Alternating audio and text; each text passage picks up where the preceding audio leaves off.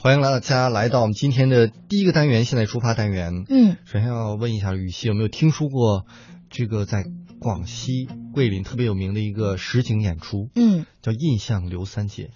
印象，哎，那还它还有别的吗？比如说印象什么印象，另外的什么？对，，现在其实满大陆全都是印象系列，什么印象丽江啊、印象平遥啊，哦是叫什么什么？么朝歌的那个师姐弄的吗？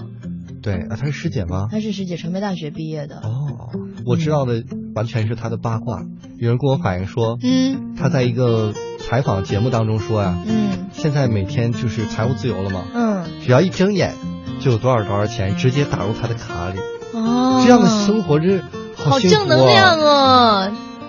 离我太遥远咱了。们俩评论，我真是好想过这样不劳而获的日子呀！哦，是不是哪个人不想过不劳而获的日子呢？但是真的，你看完这个你就觉得这个钱给的还是有道理。是吗？我没有，我没有看过。他们是呃有一个铁三角，嗯王朝歌还有张艺谋，嗯还有一个他们的好伙伴一起做的这个实景演出。嗯而我们今天要说的这个印象刘三姐，嗯是他们的开山之作，而且是我觉得我最喜欢的。所以今天呢，我们一起来好听一啊好听好桂林人是怎么给我们介绍这个印象刘三姐。嗯各位好，我是李锵锵，今天我们请到的嘉宾是小富婆，嗯，我们要请小富婆来聊一聊她的家乡广西桂林。嗯，好。那么接下来呢，我给大家介绍一下广西桂林下面的一个县，叫阳朔。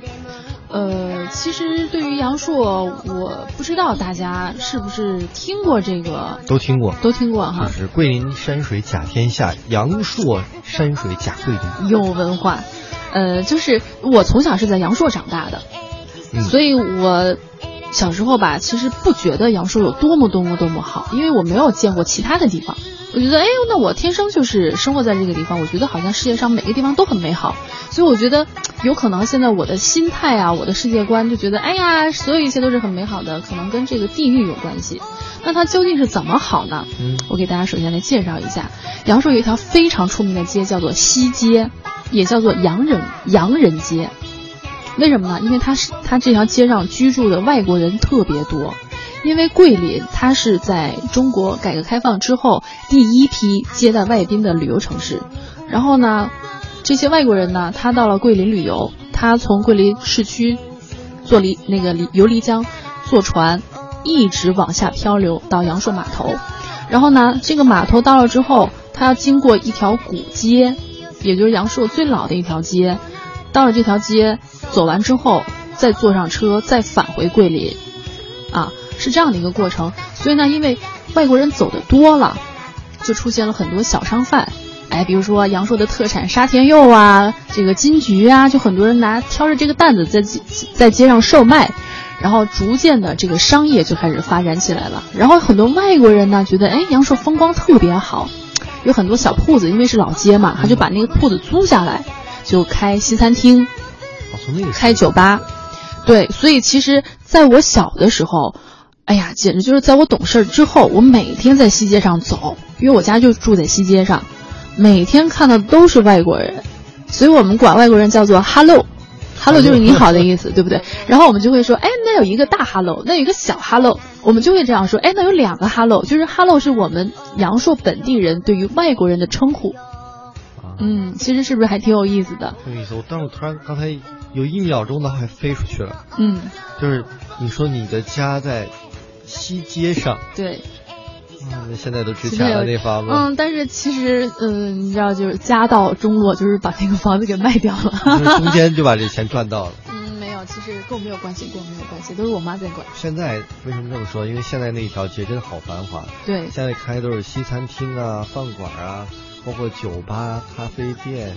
呃夜店等等等等。现在你再去古镇，你会发现很多地方就是古镇的壳儿，对，但是里面呢有很多现代的是新都市的东西。对，其实现在游人非常多。实不相瞒，我现在因为已经离开阳朔，就是家里也不在那儿生活，在桂林市区，然后包括在北京工作，就是逢年过节会回去一趟。偶尔说，哎，今年高速不是免费嘛，想哎回趟阳朔，三年了没能回去成，就是因为高速太堵了，就是去的人太多了。哎去的人非常多。但是你知道，我有一个，就是当时一个怎么说呢，看古镇当时心想的一个办法，嗯就是晚上特别热闹嘛，嗯但是我睡得还比较早，第二天我起了个大早，嗯早的时候我住那个民宿的二楼，嗯我推开窗户大概七点钟左右，嗯嗯嗯所有的店都没开，嗯，几乎那个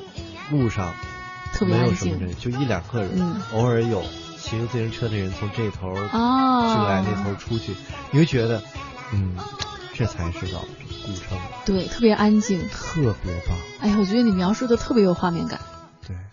而且你就会感觉，因为晚上啊，各种灯火。夜店那种灯光照上来，你会发现这个古镇是五颜六色的，对对所谓灯火辉煌的，好像对特但别是喧早闹上的的时候，我不知道嗯是光线的原因还是怎样，真的感觉那个古镇的基调整个是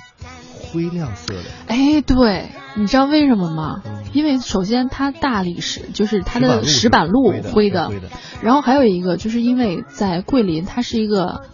南方城市，雨水湿气比较大，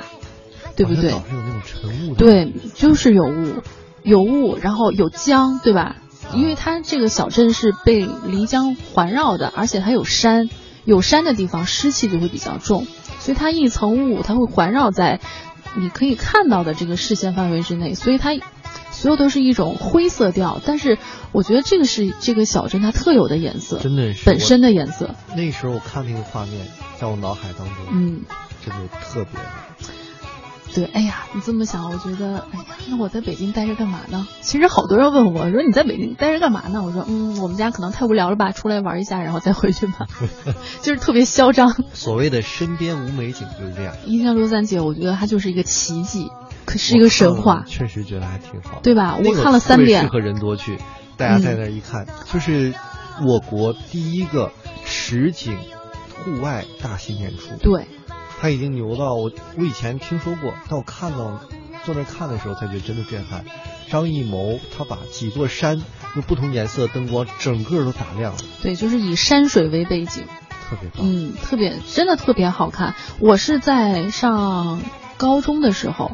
初三好像是，那个时候开幕第一次演出，对我去看了预演，就是在正式演出之前去你们看了去一演次。下